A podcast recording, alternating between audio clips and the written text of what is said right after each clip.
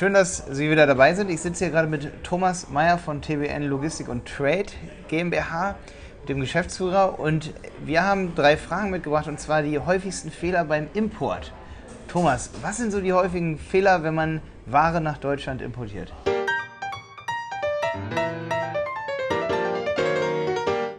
Also wir haben immer wieder das Problem, dass äh, der ein oder andere die Information hat, es macht Sinn, die Rechnung künstlich klein zu halten, um dann bei der Zollabfertigung äh, Zoll- und Einfuhrumsatzsteuer zu sparen.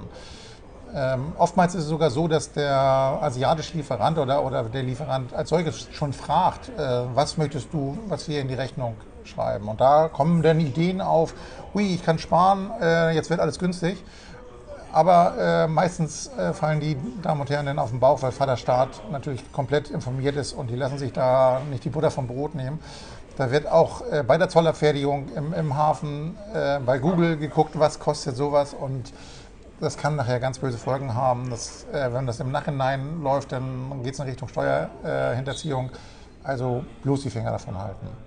Genauso ist es so, dass äh, wenn einer jetzt selbst recherchiert, wie muss ich meine zu importierenden Waren tarifieren? Welcher Zollsatz ist nachher für meinen Import relevant? Auch da gibt es manchmal solche Geschichten wie, ich sag mal, äh, bei, bei Textilien unterscheidet man zwischen gewirkten und gewebten.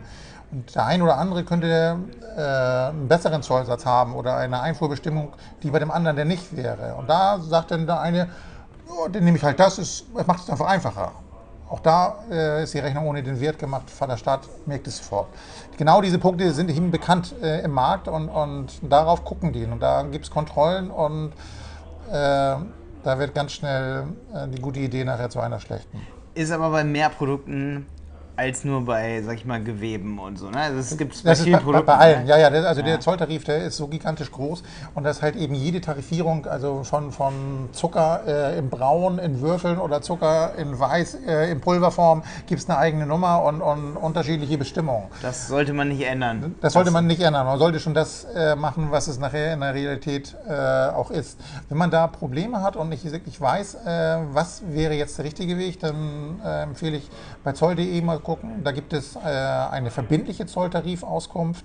Da muss man gegebenenfalls äh, Sachen hinschicken. Das ist auch eine Sache, die ein bisschen zeitlich äh, aufwendig ist, aber man ist einfach auf der sicheren Seite und, und läuft da nicht Gefahr, später irgendwann Probleme zu bekommen. Boah, das ist ein sehr wichtiger Tipp. Also bevor man seinen Onlinehandel, äh, sage ich mal, startet, sollte man auf jeden Fall mal sowas, sich damit richtig stark auseinandersetzen. Ne? Absolut, ne? absolut. Ja. Das ist ein Top-Tipp. Also das war jetzt Tipp 2. Erstes Rechnung, Rechnung künstlich klein halten, zweites jetzt Tarifierung zugunsten einer günstigen, eines günstigen Zollsatzes. Das sollte man tunlichst vermeiden. Und, und der dritte Tipp?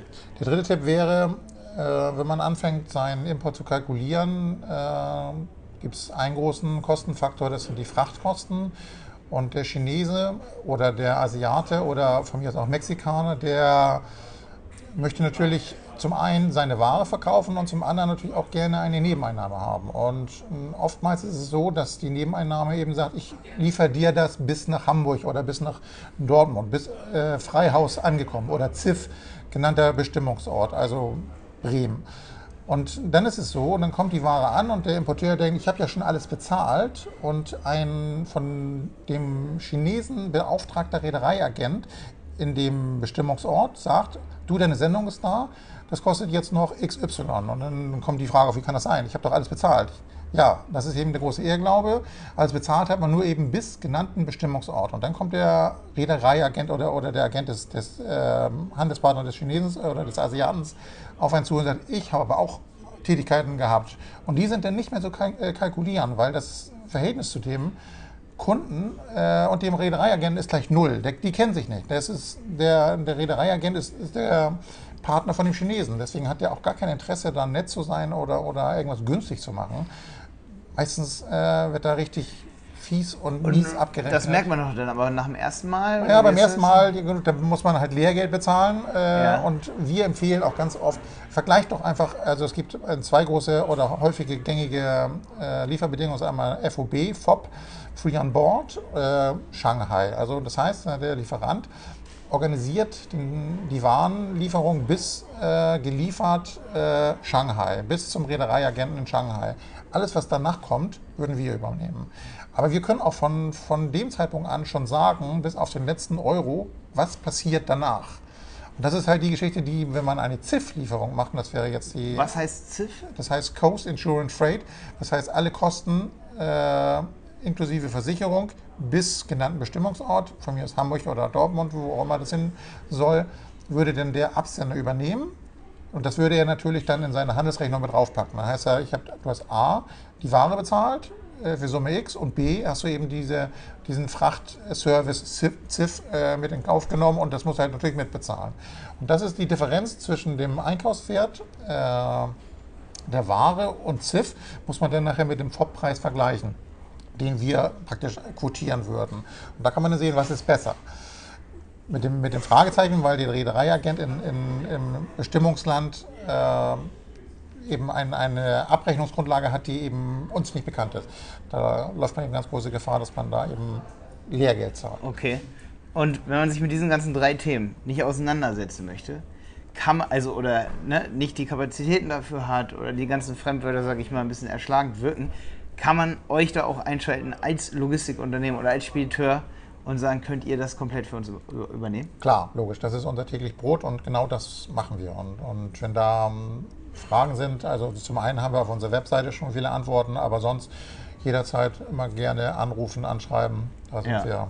Antworten gibt es auf tbngroup.de.